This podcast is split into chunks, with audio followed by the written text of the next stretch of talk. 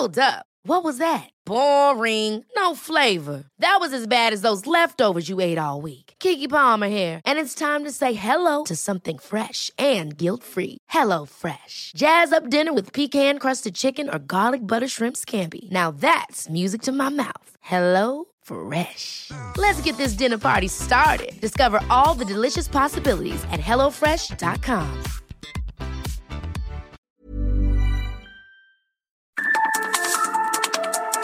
Las coordenadas de la información. Con Alejandro Cacho.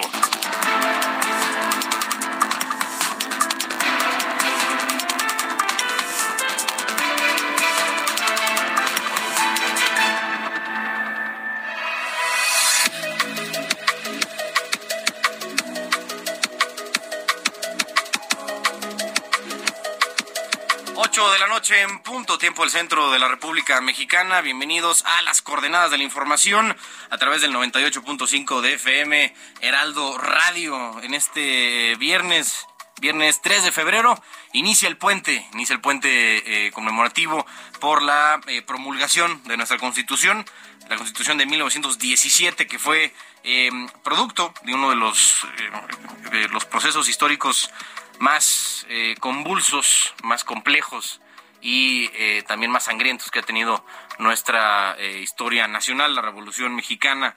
Que miren, sin duda la constitución política como su, como una parte ¿no? de nuestra historia, tiene en sí grandes datos un poco interesantes.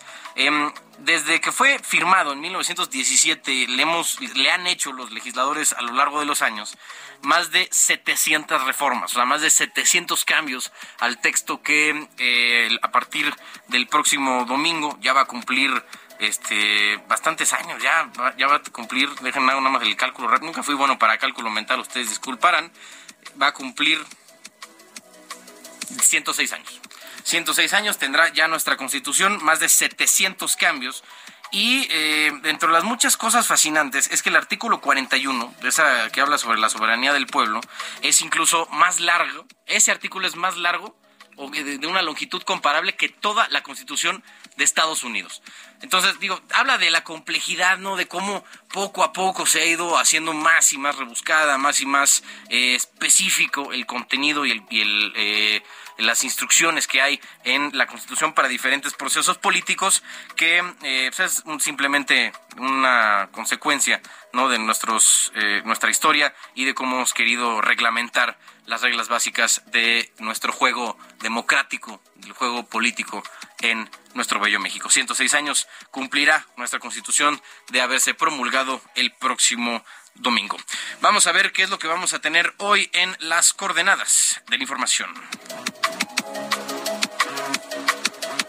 Vamos a tener a una conversación con María Larriba. Ella es controladora de tráfico aéreo, investigadora de accidentes e incidentes de aviación sobre este decreto presidencial que fue publicado ayer en el Diario Oficial de la Federación para mover el servicio de carga del Aeropuerto Internacional de la Ciudad de México al Aeropuerto Internacional Felipe Ángeles como máximo en 108 días hábiles. yo no sé por qué llegaron esas cifras, 108 días hábiles que si lo ponemos en números un poco más entendibles, son eh, cinco meses y medio. Por ahí de cinco meses y medio tendrá la industria para moverse ¿no? del Aeropuerto Internacional de la Ciudad de México, del Benito Juárez al Felipe Ángeles, que eh, surgen varias, varias preguntas. ¿Es tiempo suficiente?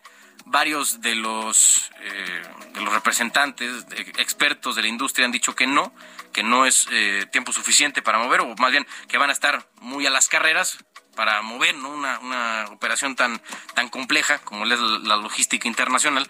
Y además, si esta decisión va a ayudar o no a resolver el problema de saturación en el aeropuerto Benito Juárez. Todo eso se lo vamos a preguntar a María Larriba. También estaremos hablando con Jorge Cano, investigador del programa de gasto público de México Evalúa, sobre el análisis que hicieron eh, de los números del erario, que eh, analiza si en verdad nos cuesta caro el INE, como lo lleva diciendo el presidente Andrés Manuel López Obrador por, por tantos años que ya lleva en el poder, y por lo que insiste en la aplicación de su llamado Plan B, ¿no? lo que él toma como justificación para seguir empujando su alternativa de que llamaron Plan B, su reforma electoral a leyes secundarias y eh, pues estaremos viendo ya con datos en la mano si esto es verdad o no. El sorteo de Reyes convocado por eh, Fundación Andrade ha finalizado. Ya tenemos un ganador. Muchas felicidades a Tomás Gerardo Castañeda Velasco con el boleto eh, número ganador 04358. Y gracias a todos los que participaron en este sorteo. Permiso que fue otorgado por la Secretaría de Gobernación con el número 2022-0235 PS02 con vigencia del 5 de diciembre del 2022 al 31 de enero de 2023.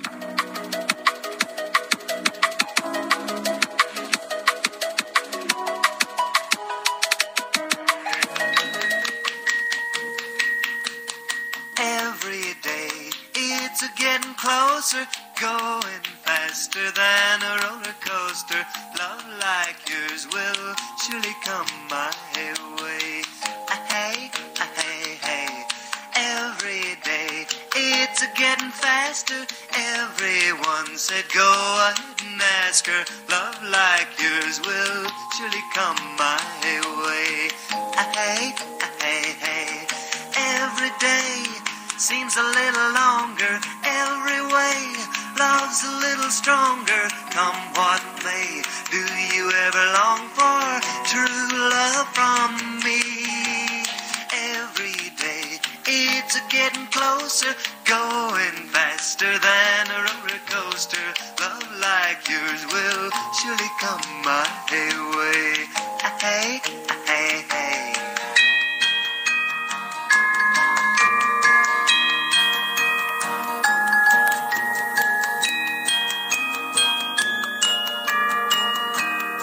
con 6, tiempo el centro de la República Mexicana, las coordenadas de la información. Parece, parece más como canción País a dormir, Ángel. la neta. Sí. Pues sí, ¿no? Sí, con las pues campanitas sí, como sí, que recuerda. 3 de febrero de 1959 estamos escuchando a Buddy Holly. ¿Recuerdas que alguna vez platicamos de lo del día que murió la música? de Ah, American claro, Pie? de Don McLean. Hoy es el aniversario, 3 de febrero de 1959, un accidente aéreo allá en Mason City, en Iowa. Eh, pues en medio de un temporal, hay una nevada tremenda, fallecieron Buddy Holly de 22 años, de Big Booper de 28 y Richie Valens de 17 cuando decidieron tomar un vuelo para ahorrarse todo el camino pues congelado de hacer el viaje en autobús a su siguiente destino en una gira que realizaban y el temporal precisamente derribó la avioneta que habían alquilado. Esto ocurrió ya en 1959, el 3 de febrero. Y hoy, lo- hoy los recordamos, vamos a estar recordando a Richie Valens y al ratito ponemos la de American Pie. Sí, es muy, esa es muy buena. Sí, esa sí me la sé. Ah, mira. Esa sí la, la conozco bien. Cuando dice el día que la música murió, pues Sí, se refiere a eso precisamente. Mira, no sabía. Oye, ¿Y lo, el- y lo tomaron porque hacían mal tiempo? ¿O cuál Sí, porque pues se iban a aventar varias horas en camino congelado, en autobús, imagínate. Dijeron, no, pues sea, un ratito en avión, digamos más rápido. Pero estaban Eh, pues, lloviendo así a lo, a lo canijo. Ah, Estaba nevando. Ah, nevando. sí, así que eh, eso les costó la vida. Oye, Carlos, tú que eres muy observador y ducho. Ah. ¿Por qué, por qué si el, el aniversario de la Constitución es el 5? ¿Por qué hay puente el Es que no, lunes 6? por ley los, lo mueven a, este, al, al- al día hábil más cercano. O sea, si cae el 5 el, el viernes, pues se queda el viernes. Eh, pero si lo mueven, a- o sea, si cae en fin de semana, pues ponen ahí el día que como de... Sí, a Es- conveniencia, para- ¿no? sí, te lo juro. es Sí, no, yo lo sé, ley. yo lo sé, que es O sea, por ley, Tal, pero- cual es por ley. No porque queramos echar un día de vacaciones, que digo, está todo dar, ¿no? Qué bueno. Pero eh, se empezó a hacer en la época, me acuerdo de Felipe Calderón, justo para promover el tema del, de, de que la gente es, saliera. que es que es turismo, ¿no? Sí, turismo interno. Exactamente. Y para y que, que para según para evitar los puentes, ¿no? Que se agarraban en viernes, no, pasamos Sí, para el lunes, pues, ¿no? una- Pero da igual, si lo tienes el lunes o el viernes, pues al final lo y algunos ya se agarraron desde hoy, ¿no? Y sabes qué, güey, si hay algunos que sí dijeron, pues desde el jueves, ¿no? Se Sí, viernes, sábado, domingo y lunes, ¿no? Después de los tamales, ¿a dónde nos vamos, no? eh. ¿Notaste que había mucho tráfico ayer? Sí. No, pues, haber sido muchos ya, sí, vámonos, pues sí, ¿no? dijeron sáquenlo. De- Además ahora, con, ya después de la pandemia que se, que se profesionalizó, se pudo hacer más seguido el tema del home office. Sí. Pues ya seguro Sí, varios ya. dijeron, "Y, vámonos, cara". Pues está bien, así Pero ya Andrés Manuel, que, que- bueno, que en algún momento quería regresarlo, ¿no? Que, que caía en el día. Y si es sábado que- o domingo, pues tejones, ¿no? Pero ni modo, así es la Sí, cosa. pues, los que pueden hacerlo, Bendito. provecho. Sí, ¿no? sí, sí. Que les vaya muy bien en sus Así vacaciones es. si es que van a salir. Ya retiraron el bloqueo, creo, en, en insurgentes allá en Tlalpan. Sí, es- ya lo están retirando. Ya Sí. está ahí este, Batres. Pues estaba- ya estaban en esa, ¿no? Porque ya según yo ya regresaron los, los familiares. ¿Volvieron a cerrar? volvieron a. Hombre, Sí. No, traen ahí Es que un- estaba intermitente, así Sí. abrían un, un- un carril momento. y a veces no. Así es, así bueno, pero- aquí les vamos a ir este, Sí. avisando, Les actualizando la situación allá en las salidas a- de la Ciudad de México, sobre todo esta al sur, ante una de las principales arterias de comunicación, como es la México-Cuernavaca. Así es, pues así comenzamos, mi estimado Carlos. Gracias, mi estimado Ángel. Gracias. Every day. It's a getting closer, going faster than a roller coaster. Love like yours will surely come my way. Hey, hey, hey. Las coordenadas de la información. Con Alejandro Cacho.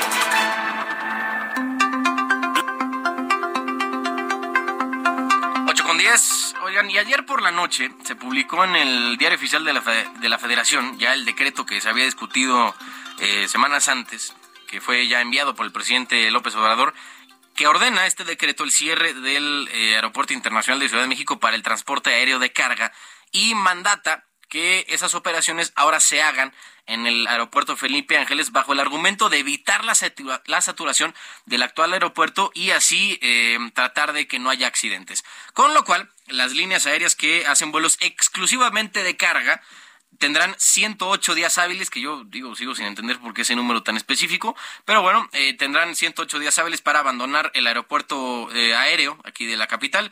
Hoy en la mañana, el presidente aseguró que las líneas tienen el tiempo suficiente para hacer los cambios necesarios y poderse mudar al Felipe Ángeles, porque, digo, yo no sé de dónde salió, me imagino que el señor se quedó y, y- tuvo ahí su junta con eh, gente de la industria como para calcular ese tiempo, porque sí es bastante específico, 108 días hábiles, pero bueno, eh, un poco de lo que dijo el presidente por la mañana. Pues darles más tiempo, porque eran tres meses. Y entonces si desde ahora se publicaba el decreto, en vez de tres meses, pues son cuatro, porque se cuentan los días hábiles. Va a concluir el plazo en junio, o sea que tienen tiempo.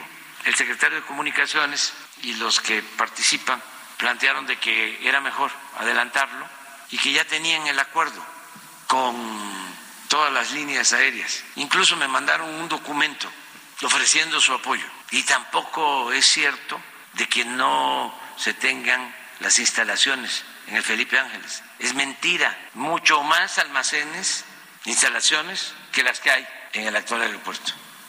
Pues ahí está, ahí está lo que dijo el presidente. Y para demostrar la capacidad del aeropuerto Felipe Ángeles durante la conferencia de la mañana que tuvo hoy en Palacio Nacional, el presidente llamó por teléfono al director general del aeropuerto, quien afirmó que las instalaciones de la IFA tienen 40% más capacidad para recibir transporte aéreo de carga que el actual Benito Juárez. Pues sí, ¿qué iba a decir? Por su parte, la Asociación de Transporte Aéreo Internacional, la IATA, informó en un comunicado que sí cambiarán sus, que, eh, sus operaciones de carga a la IFA si cuenta con la infraestructura necesaria, aunque dicen falta el equipo y las certificaciones.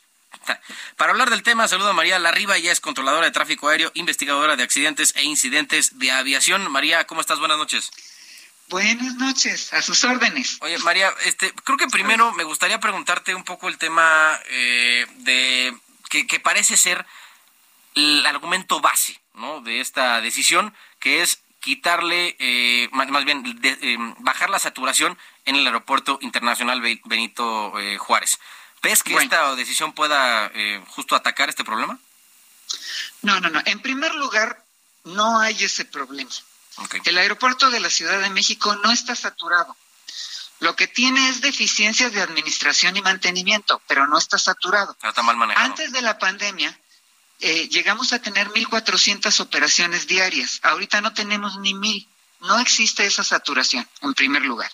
En segundo lugar, a efecto de darle mantenimiento a las instalaciones de la ICM, se, se redujo el, el volumen de operaciones de 61 por hora a 52. O sea, ya estamos en un número reducido a la capacidad. Pero hay otra cosa importante. La carga no entra en esa cifra porque la carga es nocturna. Opera de 12 de la noche a 5 de la mañana y no interfiere con la operación del área del aeropuerto que tiene pasajeros. Entonces, no hay tal saturación. Lo que hay es una desesperación del gobierno federal de darle vida al aeropuerto de Santa Lucía a costa de lo que sea. Y desgraciadamente, pues ya llevamos varios años en que están tomando decisiones pues que están fastidiando a la aviación nacional, pareciera que quieren acabar con ella, ¿no? Bueno, ahora, este asunto de la carga, es que vea cómo hacen las cosas. Hay una comisión regulatoria, eh, emite un escrito sobre la intención de llevar la carga para allá y todas las aerolíneas cargueras se toman la molestia de manifestar por escrito su inconveniente en todo, en el tiempo y en las condiciones. Bueno, ni caso, haga de cuenta que no dijeron nada. Y, pero se supone que el, el decreto lo iban a sacar a fines de febrero. Y entonces, bueno, hay días que el, presidente dice que está muy molesto, estos no se quieren ir y se van a amparar, pero no se van a hacer. De verdad, agresiva la cosa. Y después al día siguiente dice que no van a obligar a nadie, que están negociando. Pues ni están negociando ni, nada resultó porque de repente sacan el decreto, ¿sí? Y lo que pasa es que hubo ahí un proceso donde la Asociación Internacional de Aerolíneas se manifiesta y explica que no solo no tienen la infraestructura en Santa Lucía, sino que no tiene las certificaciones internacionales para carga que se necesitan. Entonces, pues, yo entiendo que los gobiernos tienen atribuciones de un decreto así, nada más que tienen ellos que ver cómo logran las condiciones necesarias para que esas aerolíneas cargueras puedan operar allá. Y el mismo director de la IATA declaró que necesitan las certificaciones de la FAA, o sea, la agencia americana, de la TSA, que es la, la responsable de la seguridad aeronáutica americana, y también hay un equivalente en Europa de esta agencia que también tiene que certificar. Entonces, la verdad es que qué costumbre. Queremos hacer las cosas sin seguir las reglas y por eso las cosas luego no salen como quisieran, ¿no? Claro. Oye, María, este, entonces, realmente el problema, bueno, más bien lo que ven ellos como un problema eh, en tema de la carga no es, no es tal, ¿no? O sea, porque me imagino que no pueden hacerlo como tal como decreto, el mover este un vuelo comercial y como que se fueron por la segunda más fácil que sería mover los vuelos de carga. No, no, pero sí, sí obligaron inicialmente a las aerolíneas a meter un número de vuelos a, la IFA. Eso no fue voluntario, fue una determinación del gobierno. Ahora, ¿Por qué lo pueden hacer? Bueno, porque el aeropuerto de la Ciudad de México es el único aeropuerto del país de control federal. Los demás aeropuertos son concesionados y son empresas privadas que no pueden cometer este tipo de atropellos. En cambio, en el AICM sí puede el gobierno meter presión. Y como es el aeropuerto exitoso de todo el país, es el que tiene las mejores y el mercado, la mayor parte del mercado, pues ellos ejercieron presión y por eso están esas operaciones en Santa Lucía. Pero ya mover toda la carga, ya estamos hablando de afectaciones mayores, porque la carga tiene distintos requerimientos. No es lo mismo mover alimentos que mover armamento, que mover sustancias peligrosas. Sí, porque necesitas tener, necesitas tener como almacenes especializados, ¿no? A lo mejor algunos refrigerados incluso. No, y aparte, y aparte requerimientos legales, tiene que haber instalaciones sanitarias, instalaciones aduanales específicas. Tiene que haber agentes aduanales. La otra cuestión es que es, la, autoridad aeronáutica mexicana está degradada. Entonces, no puede haber vuelos internacionales en el AIFA con legalidad, porque estamos degradados, no hay manera, no se pueden abrir nuevos vuelos. María, nada más una, una pregunta, ¿esa, de, ¿esa degradación de categoría 2 aplica también para vuelos de carga? ¿O solamente para Aplica para todos. Ah, no, es que con más razón aplica. O sea, la carga tiene tiene requerimientos especiales. No sé de dónde sacaron ellos que, es muy fácil mover la carga. Ahora, fuera de la cuestión específica de la carga, adolece de lo mismo que otras operaciones. Mientras no haya conectividad aérea y terrestre, no podemos avanzar con ese aeropuerto, que esa es la cosa. Ah, qué costumbrita que las cosas están hechas a la mitad y las inauguramos como si estuvieran al 100%. O sea, esto no ha avanzado, ya no, ya no podemos hablar ni de la ubicación ni de otros factores de Santa Lucía. No despega porque no tiene la conectividad. O lo hicieron al revés, se hace primero la conectividad terrestre y después el aeropuerto, o al menos al mismo tiempo, ¿no? Sí, oye, María, justo va de- un poco de la mano con este asunto de la categoría y de recuperarla. Ya estaba escuchando al secretario Arbizu que eh, quería el tema pues, de regresar ¿no? a la categoría 1 de, de preferencia. Y eh, lo que a mí no me hace sentido es que ahora también estén buscando a la par el tema del cabotaje, porque si quieren eh, atender, digamos, la demanda que ha dejado de ser atendida por eh, por falta, digamos, de disponibilidad de aviones, ¿no? A nivel nacional, eh, como que ya no entiendo tampoco esa parte de permitir que aerolíneas extranjeras hagan vuelos eh, internos, ¿no? Aquí en nuestro país. Claro, bueno, es que resulta, eh, bueno, sucede esto, el mercado no se dejó de cubrir. Lo que está pasando mientras estamos degradados es que las aerolíneas americanas están cubriendo ese mercado. O sea, Delta sí puede abrir más vuelos, América. Todas las aerolíneas americanas han cubierto ese mercado que nuestras aerolíneas no pueden cubrir porque estamos degradados. Bueno, entonces, el mercado está cubierto. Bueno, resulta que un- un- una persona que es director de una empresa de aviación de aquí y que tiene otra aerolínea en Centroamérica, fue el que fue y les dijo a los de la IFA, pues que abran el cabotaje y que así vienen las extranjeras y llenan de aviones Santa Lucía. Nada más alejado de la verdad. En primer lugar, el cabotaje es el equivalente a lo que hizo Santana con el territorio, es dar a cambio de nada. Si nosotros abrimos el espacio aéreo, estamos permitiendo que todo mundo venga a hacer lo que les dé la gana con nuestro mercado, pero no vamos a tener nada a cambio, no hay reciprocidad. Y por eso la, la Organización Internacional de Aviación Civil no recomienda que haya cabotaje, porque es una práctica desleal. Los fundamentos de la aviación es, tú me das y, y yo y, y yo te doy lo mismo. Claro, ¿no? sí tiene que, haber, una- ese, tiene que una- haber una ese- relación esa, esa apertura, de ¿no? iguales. Bueno, sí, si tienes esa entonces- apertura de, con los- las aerolíneas gringas, pues ellos dicen, pues ellos que tendrán que decir, ok, pues Aeroméxico puede volar de, de no sé, de, de Austin a, a Miami. Sí, que eso nunca lo van a permitir. Nadie lo ha permitido. Quien ha hecho eso han acabado quebrados. De los casos conocidos, Bueno, pues, Venezuela no tiene nada, Perú no tiene nada.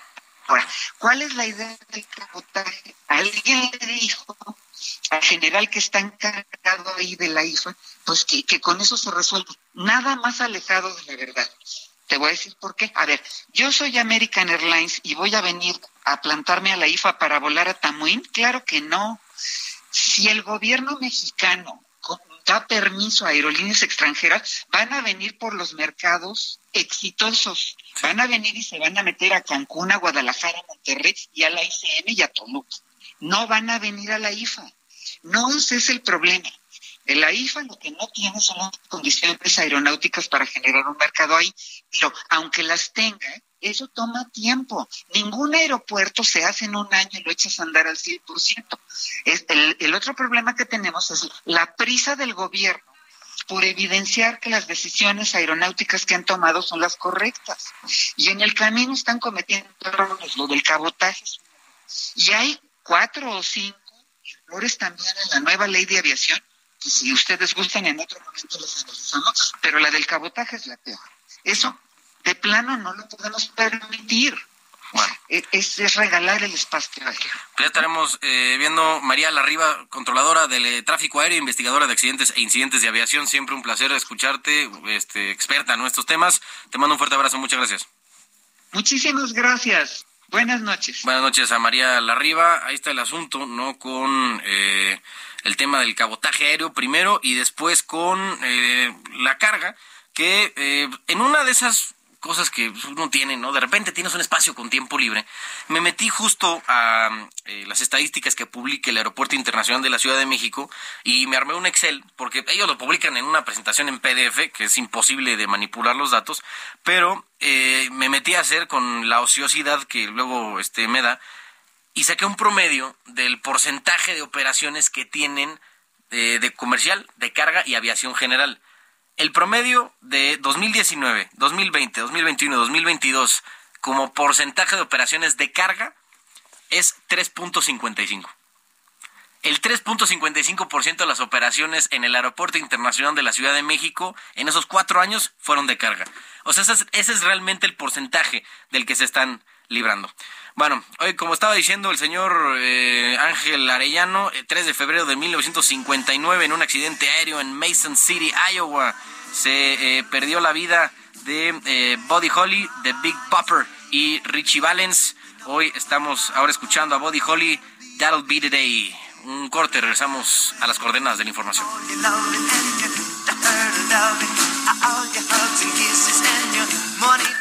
Alejandro Cacho en todas las redes. Encuéntralo como Cacho Periodista. Las coordenadas de la información. Hey, I'm Ryan Reynolds. At Mint Mobile, we like to do the opposite of what Big Wireless does. They charge you a lot, we charge you a little. So naturally, when they announced they'd be raising their prices due to inflation, we decided to deflate our prices due to not hating you. That's right. We're cutting the price of Mint Unlimited from $30 a month to just $15 a month. Give it a try at mintmobile.com slash switch. $45 upfront for three months plus taxes and fees. Promo rate for new customers for limited time. Unlimited more than 40 gigabytes per month. Slows. Full terms at mintmobile.com. Con Alejandro Cacho.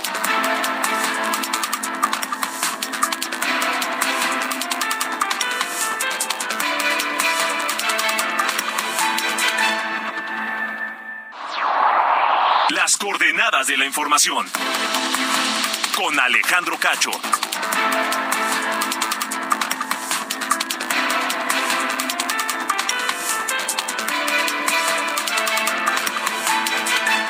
I know that you're in love with him, cause I saw you dancing in the gym. You both kicked off your shoes. Man, I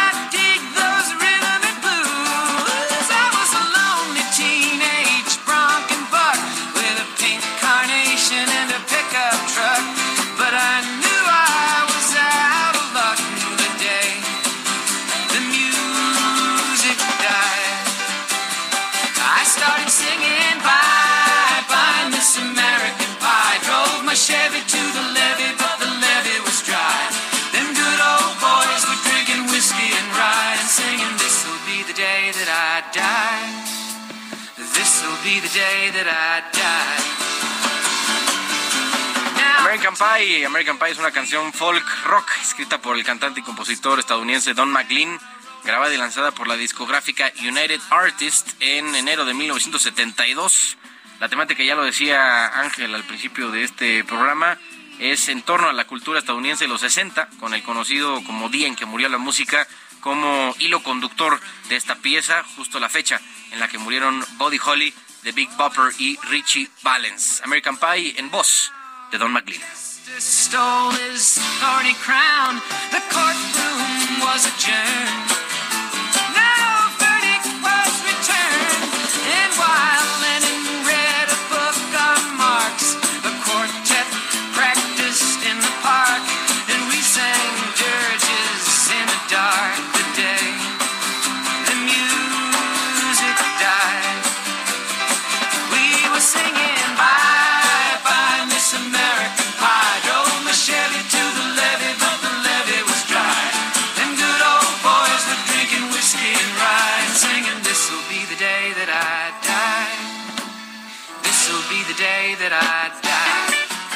Coordenadas de la información.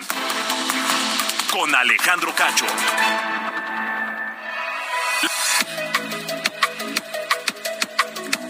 Buenas noches, este es el resumen de noticias a la hora.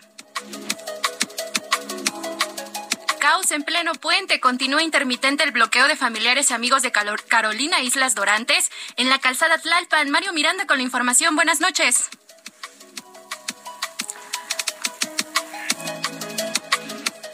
En un momento tendremos más la información. La Fiscalía de la Ciudad de México informó que es falso que el metro haya solicitado 260 millones de pesos como reparación del daño al conductor del vagón que chocó el 7 de enero en la línea 3 del metro y que dejó una persona muerta.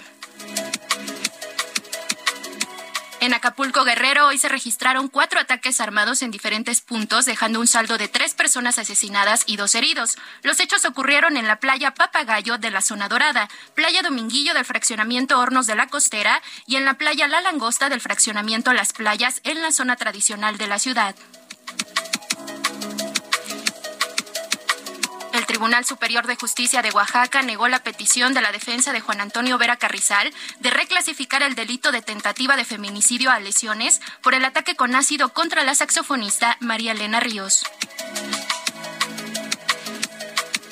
El actor mexicano Pablo Lyle fue sentenciado en una corte de Miami a cinco años de prisión por el homicidio involuntario de Juan Ricardo Hernández, de 63 años, al que golpeó tras una discusión vial en marzo de 2019.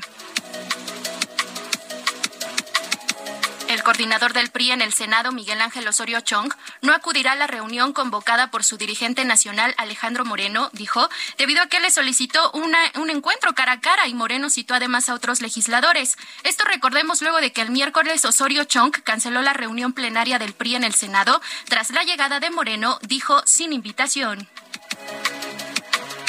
Abríguese bien, pues este fin de semana tenemos pronóstico de temperatura de menos 2 grados en varias alcaldías de la Ciudad de México debido al Frente Frío 28 y por lo que se encendió la alerta roja en Milpa Alta, Tlalpan y Xochimilco.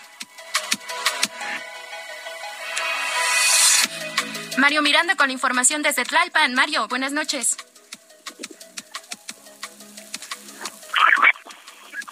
Mario, adelante. Más adelante continuamos con la información sobre el bloqueo en Calzada del Tralpan. Yo soy Diana Bautista y este fue el resumen de noticias.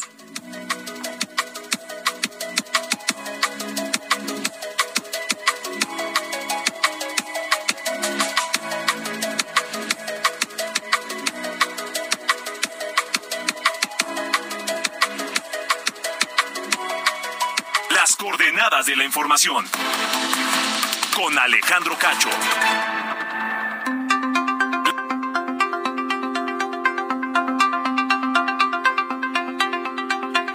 Con 36 en las coordenadas de la información, tiempo el centro aquí en Heraldo Radio. Em, pues la organización México Evalúa realiza un análisis llamado Los números de erario que eh, eh, revisa, entre otros temas, si en verdad nos cuesta caro a los mexicanos eh, mantener al Instituto Nacional Electoral con las facultades y, eh, pues, eh, y responsabilidades que tiene por ley, como lo ha dicho hasta el cansancio el presidente de la República y por lo que insiste en que su, su plan B es necesario. Eh, ¿Realmente sale caro el INE para todo lo que hace? Eso le preguntamos a Jorge Cano, investigador del programa de gasto público de México. Evalúa, Jorge, ¿cómo estás? Buenas noches. ¿Qué tal, Carlos? Buenas noches. Oye, este, pues yo creo que eso es lo, lo central, ¿no? Mi estimado Jorge, eh, ¿qué onda con el gasto en el INE? Sí es, sí suena bastante abultado, ¿no? El presupuesto que, que piden y se les asigna año con año, pero eh, eso va proporcional, según tengo entendido, a la cantidad de tareas que tiene asignada por ley eh, hacer año con año.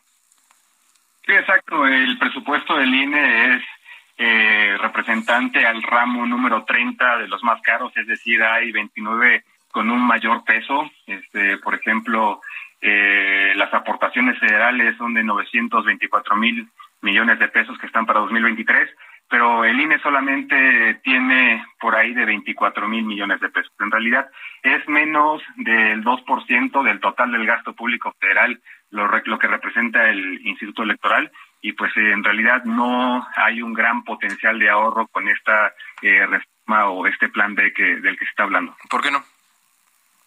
Pues en primer lugar, eh, no existe un estimado oficial. Eh, según la ley de responsabilidad hacendaria, debería la Secretaría de Hacienda o el Congreso hacer a través de pues mecanismos económicos un estimado.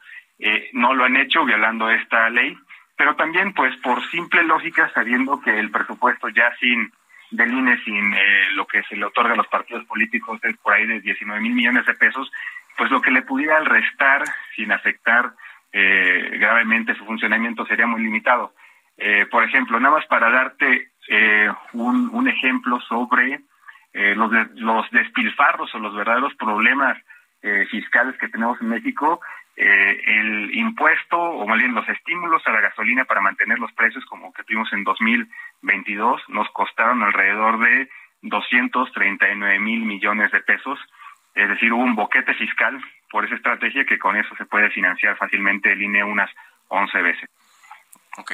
Eh, y para la cantidad de tareas que, que ejecuta eh, Jorge, ¿dirías que sí es, es este caro? Pues a nivel internacional lo que tiene el INE eh, en comparación es que este órgano electoral se encarga, además de organizar las elecciones, de generar pues eh, la identificación oficial, en otros lados eh, son otras organizaciones, y pues para dar un número preciso de si es más caro o más barato que en otros países es complicado por estas diferencias, pero a nosotros nos parece que eh, para determinar que si se está pasando o no, tendría que haber un proceso mucho más técnico. Nosotros hemos propuesto que se cree un consejo fiscal, es decir, una institución independiente que haga estas evaluaciones, que algo es caro, que se puede mejorar, que sea eh, independiente la Secretaría de Hacienda, independiente al Congreso, para que no haya este conflicto político. Lo que sí te puedo decir, solamente hablando de finanzas públicas, es que no existen esos estimados eh, oficiales, eh, profesionales, para poder decir qué tanto se le puede recortar al INE.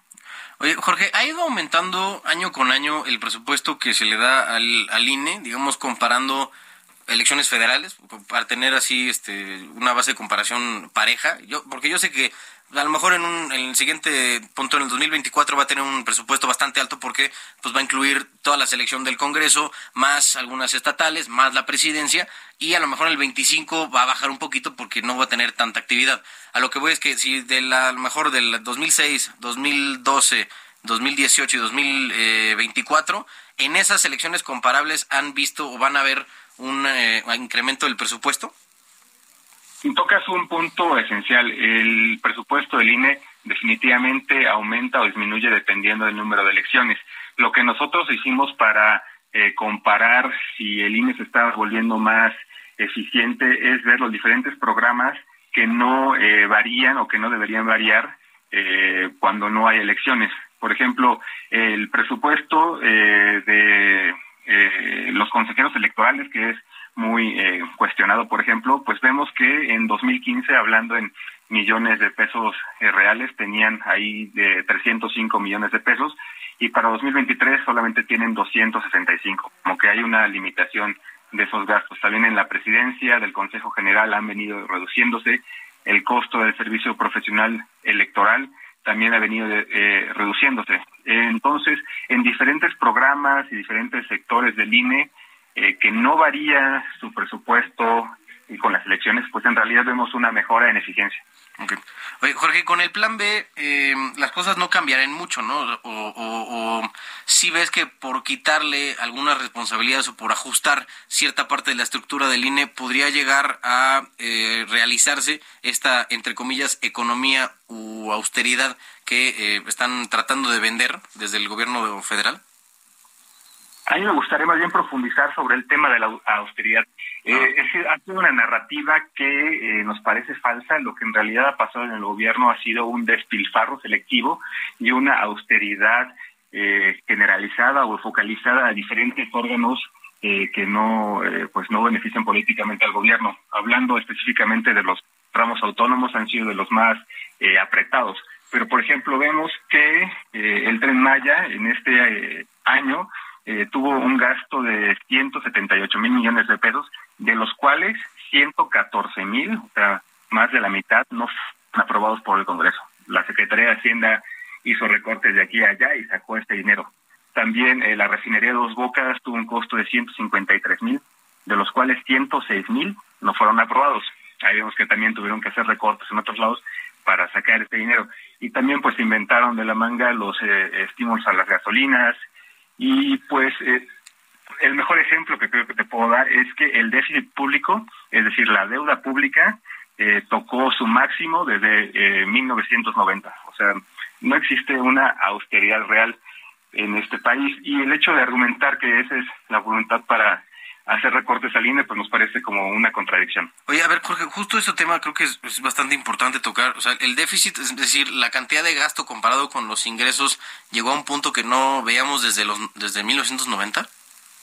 Exacto. Eh, eh, eh, hablando en términos de miles de millones de pesos reales, eh, fue de 978 mil millones de pesos, casi un billón, y sí es la cantidad más alta este, que se tenga registro. Ahora, en, generalmente eso se mide en términos del PIB y es la eh, eh, eh, está empatado con 2014 como el déficit más alto. Pero eso mismo, o sea, comparado con esos eh, el, el sexenio de Peña Nieto, que fue muy cuestionado por ese endeudamiento, ya estamos yéndonos para allá también. Ya, sí, no tienes otra forma de subsanar un déficit más que con deuda, ¿no? Exactamente. Bueno, pues estamos viendo que entonces acá la, la- pues las finanzas públicas, Jorge, en general, ya viéndolo, el presidente luego lo, lo presume mucho diciendo que hay finanzas públicas sanas, que hay un buen manejo de la economía y que pues, a cada rato que puede eso lo menciona ¿no? en su conferencia. Desde México Evalúa y tú siendo parte del programa de gasto público, ¿cómo, cómo lo ves? Pues lo que nosotros hemos visto es que existe una casi disciplina fiscal, pero a costos muy altos. Eh, el gobierno federal, a diferencia de los países desarrollados, eh, puede hacer recortes impensables en la salud, en la educación, en la seguridad, dejar de gastar en ciertas áreas principales para no pasarse tanto de la deuda, inclusive que está aumentando, ¿no? Pero se mantiene como en los límites establecidos.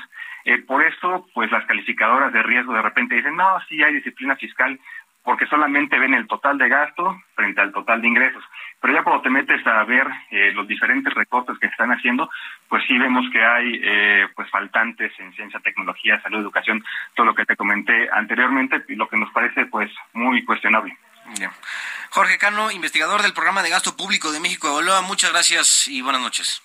Un placer, gracias. Gracias a Jorge Cano, investigador ya en México Evalúa, por darnos este eh, panorama, no en general, en específico del INE, no y del gasto que eh, llega a, darse año con año, eh, siempre polémico, ya con este presidente que busca eh, limitar la cantidad de recursos que se usan en, eh, como decía Jorge, en, en- en programas o en ramos que él no ve como eh, redituables, al menos en el plano político, y sí usarlos en esos programas eh, prioritarios, en proyectos que empezó su gobierno y que él ha eh, inaugurado o pretende inaugurar, como lo es eh, la refinería, como lo fue el aeropuerto y como seguramente también será el tren Maya.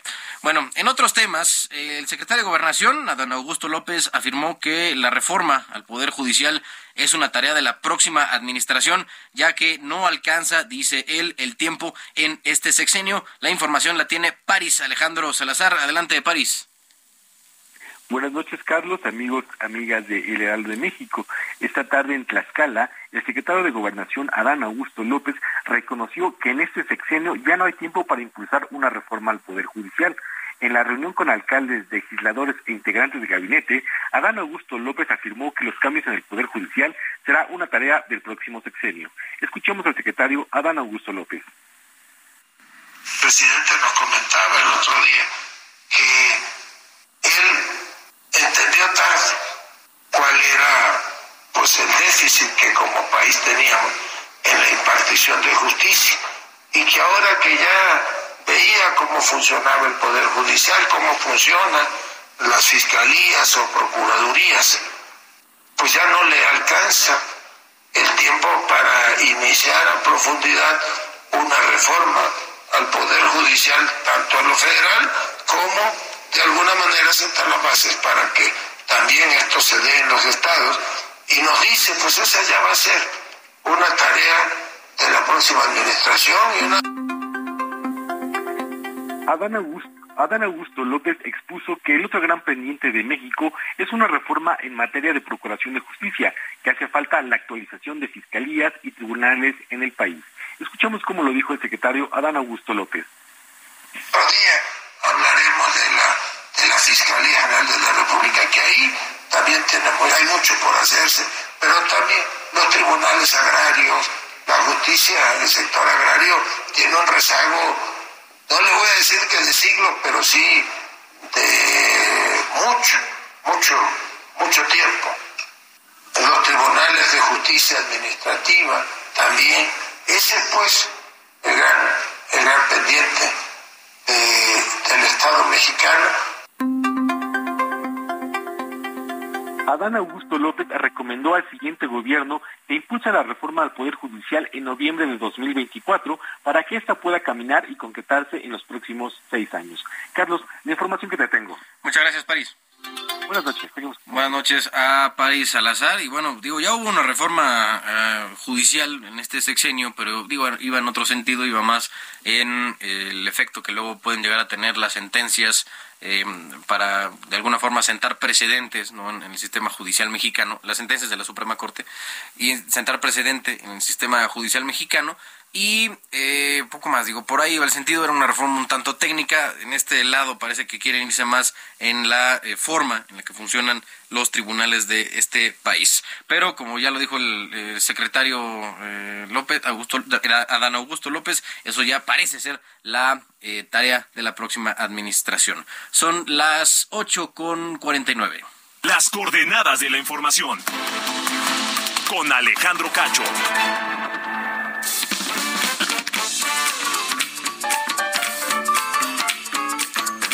Ya saben, ya saben qué van a hacer este fin de semana, fin de semana de puente. Las recomendaciones para estos días de descanso las tiene Nayeli Ramírez, editora de espectáculos en El Heraldo Media Group. Hola Carlos, buenas noches, espero te encuentres muy bien. Te mando un saludo a ti y a todos los que nos escuchan esta noche aquí en el noticiero. Ya les traigo todas las opciones para este fin de semana, las opciones de entretenimiento para que pongan en su agenda todo lo que van a hacer, a dónde se van a ir, a dónde se van a lanzar, si se van a quedar en casa, porque les traigo de todo, les traigo para ver, para escuchar, para visitar, como por ejemplo, empezamos con esta carrera del Oscar, ya se dieron las nominaciones y una de las favoritas para ganar la estatuilla son los espíritus de la isla. Es una película que está protagonizada por Colin Farrell y habla sobre el amor entre amigos, sobre la amistad, sobre la soledad también. Trata un poco este tema de la salud mental. La verdad es que es una cinta muy bien lograda, muy bien hecha. Vale la pena mucho verla. Ya está en varias salas de nuestro país. Se estrenó esta semana. Entonces pueden elegir verla para que ya estemos a tono y podamos ver las películas antes de que sean la ceremonia de los Óscares que es el 12 de marzo. Va a ser mucho drama, eso sí se los advierto. Puede ser que se tengan que llevar alguno que otro Kleenex, pero vale muchísimo la pena porque es una de las favoritas a ganar el Oscar. También Colin Farrell es uno de los favoritos en, en los premios de la Academia para llevarse la estatuilla a mejor actor. En cuanto a streaming, también te traigo una buena recomendación ya que se estrenó en Netflix, una serie que se llama La chica de nieve.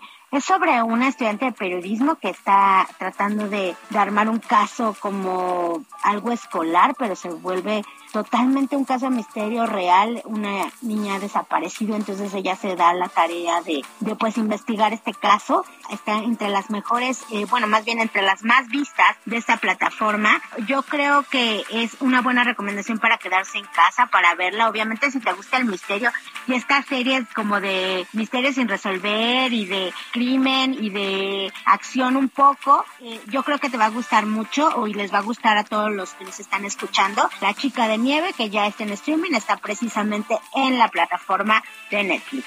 Y como la música en vivo sigue y hay cada día un concierto nuevo. Este sábado vamos a tener a José Madero en la Arena Ciudad de México. Fue miembro de Panda con un nuevo álbum, su quinto álbum que se llama Giallo Fantastic Tour 2 y que lo va a presentar totalmente en la Arena Ciudad de México en vivo. Y si quieres un plan un poco más tranquilo, la verdad traigo una muy buena recomendación porque como ya sabemos está haciendo la temporada, la primera temporada de este 2023 en la sala Netzahualcoyotl que está en el Centro Cultural Universitario vamos a poder escuchar a la Orquesta Filarmónica de la UNAM, dirigida por Catherine Lasser McGill, que es una directora huésped que está haciendo esta primera temporada, con todo este foco que tienen de Francia, y vamos a poder escuchar todo su trabajo y escuchar a la Orquesta Filarmónica de la UNAM es todo un agasajo. Entonces pueden eh, lanzarse a la sala de Salhuacoyot este sábado. Los boletos van a costar entre 100 pesos y 240 creo que es bastante accesible. Va a ser, la cita es a las 20 horas para que ustedes lo pongan en su agenda y creo que es una gran opción para lanzarse a hacer un plan tranquilo. Pues te agradezco mucho, Carlos, tu tiempo. Buenas noches y que se diviertan. Gracias, gracias Nayeli Ramírez por estas recomendaciones para este fin de semana de puente y si son de los que prefieren los puentes no salir, de quedarse a disfrutar un poco de cómo se vacía la Ciudad de México, ahí también hay eh, varias opciones ya en voz de Nayeli Ramírez. Eh, nos vamos, nos vamos ya eh, al fin de semana aquí en las coordenadas de la información. Le agradecemos que nos haya escuchado a través del 98.5 del FM. Nos vamos con una canción llamada Donna. Es una canción escrita por Richie Valens eh, y fue lanzada en 1958, alcanzando la posición número 2 en la tabla de los Billboard Hot, Billboard Hot 100 al año siguiente, en el 59, convirtiéndolo en el sencillo más alto en, listas de Richie Valens. Fue escrita como un tributo a su enamorada de la eh, prepa, Donna Ludwig. Nos vamos, nos vamos con esta canción, Donna. Mi nombre es Carlos Allende. Gracias, gracias por acompañarnos hoy. Tenga un buen fin de semana. Disfrute del puente. Buenas noches.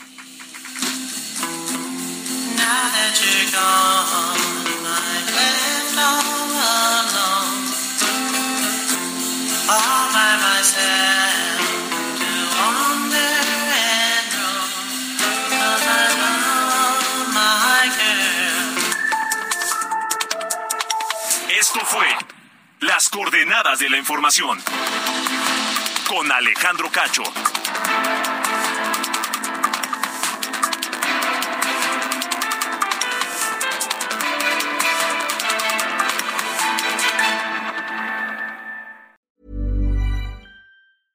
Ever catch yourself eating the same flavorless dinner three days in a row?